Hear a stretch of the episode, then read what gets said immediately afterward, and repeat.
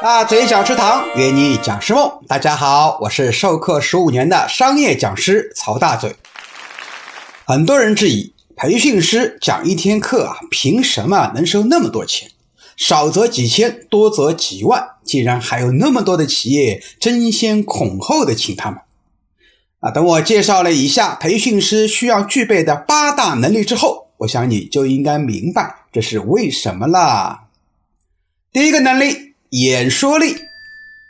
培训的过程基本就是一个一对多演说的过程。培训师往往需要面对几十、几百甚至上千人进行演说，所以啊，演说的能力是排在第一位的。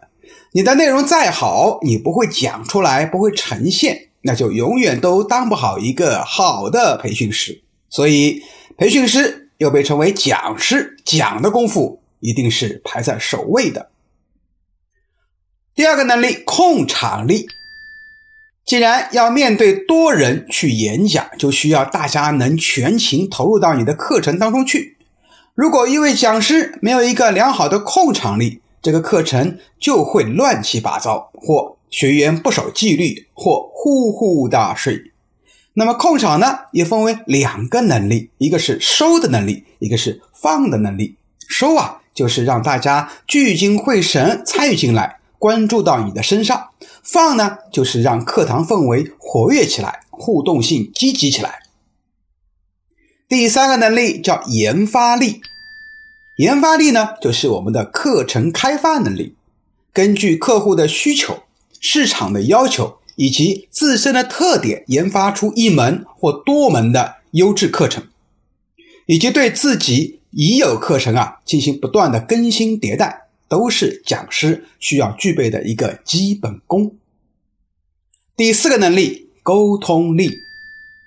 无论你是在台上的激情演讲，还是台下的与客户的沟通和学员的交流，或者说你在前期。在客户公司的调研，甚至说你在课堂上的机智答疑等等，都是需要讲师需要具备一种异于常人的沟通能力的。第五个能力，学习力。学习力包括五个方面：第一个方面是讲师自己日常大量的学习；第二个是学习其他培训师的优点；第三是经验萃取的能力。能够从一些日常的工作中提炼出好的经验和方法。第四个是听取他人意见的学习力，尤其是第四个，因为讲师啊在台上经常受到别人的鲜花掌声，时间长了很容易产生膨胀，就听不进别人的建议。如果你是这样的话呢，你的职业生涯基本也算到头了。第六个能力，创新力。讲师不仅要学习和复制，更要懂得创新。如果一门课你讲个五年、十年都不更新，那就很难成为一名真正的优秀讲师。第七个，自控力。讲师为人师表，你自己都没有做到，如何能够去要求他人？自控呢，也叫自律，包括日常生活习惯的自律，对贪欲的自律，对身体健康的自律，以及对情绪的自律。都是讲师必须具备的一些能力。第八个能力叫营销力啊，营销呢也包括两个方面，第一个是把自己如何销售出去，因为你就是产品嘛，那么产品就应该销售，对不对？第二个方面是上台讲课的过程，它就是一个不断的营销自己的过程，你要让学员啊从课程里面慢慢的接受你、认可你。才能够去听你讲的课程的一些方法和观点，所以营销力也是我们第八个能力。以上这八大能力，我们在未来节目中也都会一一给大家详细介绍。